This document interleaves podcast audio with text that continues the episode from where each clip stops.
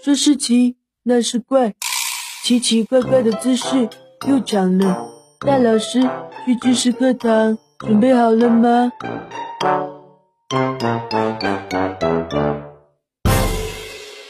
人类高质量七夕送礼指南。各位好，欢迎收听大老师去知识课堂，我是大兵。转眼又要到七夕了，有人忙着策划表白，有人赶在这个节点前赶快分手，还有人挑礼物挑傻了眼。在豆瓣劝分小组当中，还有这么一个小组，光是因为礼物问题想要吐槽甚至分手的帖子就有两千九百七十四条，每一条背后都饱含了嫌弃的心情。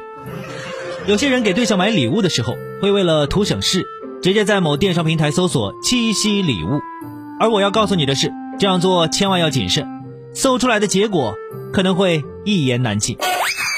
我们先以“男朋友七夕礼物”为关键词，统计销量前一百的礼物，结果有多达四十三项都是各类定制。定制的精髓之一就在于万物皆可刻字，名字必须要刻上。再加上一句土味情话来表达真心，也是常规操作。从刻字的易拉罐到刻字的匾额，再到刻字的底裤，暂且不谈实用性的问题，这些东西一刻上字，画风立马非主流起来。如果你以女朋友七夕礼物为关键词，在某电商平台搜索销量前一百的商品的话，画风又不一样了。迎面而来的大红大紫将会让你的页面饱和度瞬间提高一个档次。Oh no！这一百件商品当中，有超过五分之一都是玫瑰、首饰、化妆品堆砌的礼盒。商家当然不会放过盒子当中的每一个角落，用塑料玫瑰堆出 “I love you”，往后余生全都是你这样的一些字样。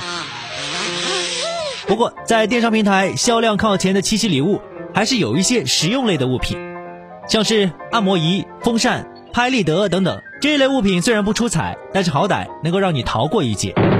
送礼的时候想要走创意路线固然是值得肯定的，但其实保守的礼物选择往往更容易受到青睐。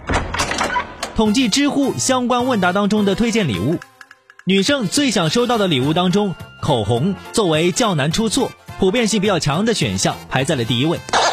毕竟口红这个东西一般人不嫌多。许多彩妆大牌都有精致包装的口红礼盒套装，颜值上面也过得去，也不算太贵。榜上有名的，其次就是香水、项链，以及怎么都不会出错的包包。缓解疲劳的各类按摩用品也排在了女生们想要收到的礼物清单上，成为居家生活必备。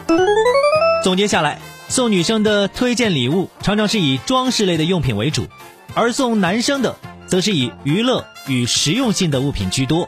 男生喜欢收到的礼物，排在前三位的是游戏和游戏配套设备、耳机、键盘等等。我们说送礼难免要付出金钱，但其实礼物也不是越贵越好。